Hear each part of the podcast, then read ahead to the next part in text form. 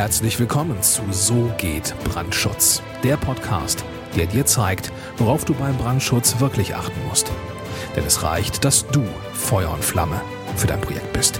Und hier ist der Mann, der dich vor teuren Schäden bewahren kann, Joachim Müller. Herzlich willkommen zum Podcast So geht Brandschutz. Ich bin Joachim Müller. Kennst du das? Du hast bestimmt auch schon mal in deinem Adressbuch im Smartphone eine Telefonnummer gewählt und dann hat die auf einmal nicht funktioniert. Oder du hast schon mal versucht, jemandem eine E-Mail zu schreiben und hast dann die Kontaktdaten aus deinem Adressbuch genommen und die E-Mail geht einfach nicht raus, beziehungsweise kommt zurück mit dem Hinweis, dass sie unvorstellbar ist.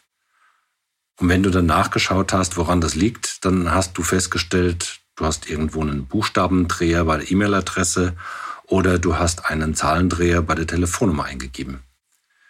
Dieses Prinzip nennt man Shisho. Shit in, shit out. Ganz einfach. Und was hat das jetzt mit Brandschutz zu tun? Nun, wenn wir vom Architekten und vom Bauherrn als Brandschützer nicht die richtigen Informationen bekommen, dann können wir natürlich auch keine richtigen Informationen verarbeiten. Das heißt, die Pläne, die wir bekommen, müssen natürlich alle Informationen enthalten, die wir für das Brandschutzkonzept auch tatsächlich brauchen. Bei einem einfachen Wohngebäude, also ein Mehrfamilienhaus mit Tiefgarage beispielsweise, da funktioniert das noch ganz gut. Da sind die Pläne selbsterklärend und bei einem Wohngebäude, ja, da natürlich auch Wohngebäude ist Wohngebäude.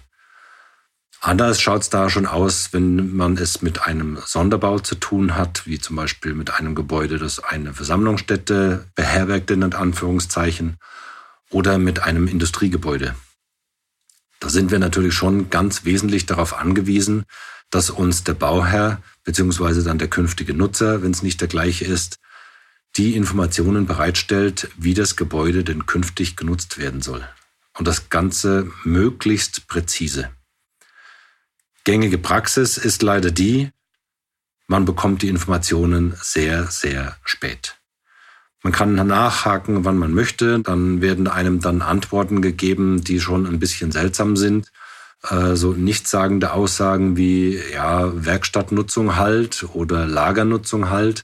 Und jedes Mal, wenn man dann nachfragt, dann äh, ist es, kommt man sich ein bisschen komisch vor, weil der Bauherr einfach diese Angaben in der Präzision, in der man sie haben möchte, meistens gar nicht bereitstellen kann. Oder zumindest zu diesem Zeitpunkt noch nicht.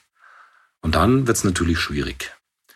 Also unsere Aufgabe als Planer und natürlich auch ureigenste Aufgabe des Architekten ist es wirklich, den Bauherrn dazu zu bringen, die Informationen bereitzustellen, die alle Beteiligten für die Planung wirklich dringend brauchen.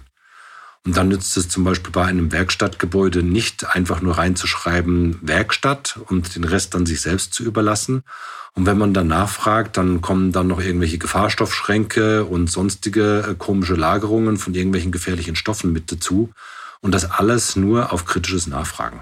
Also der Bauherr muss diese Angaben bereitstellen und das Ganze zu einem möglichst frühen Zeitpunkt, damit man mit der Planung wirklich in die richtige Richtung läuft. Sonst gibt es nämlich auch sowohl bei, den, bei der Planung des Architekten als auch beim Planer für den Brandschutz dann wirklich nur noch das Shisho-Prinzip Shit in, Shit out. Also wenige Informationen, die man oben sozusagen in die Planung reingibt, in den Trichter, kommen dann unten zu einem unvollständigen oder unzureichenden Brandschutzkonzept raus und damit ist wirklich niemandem geholfen.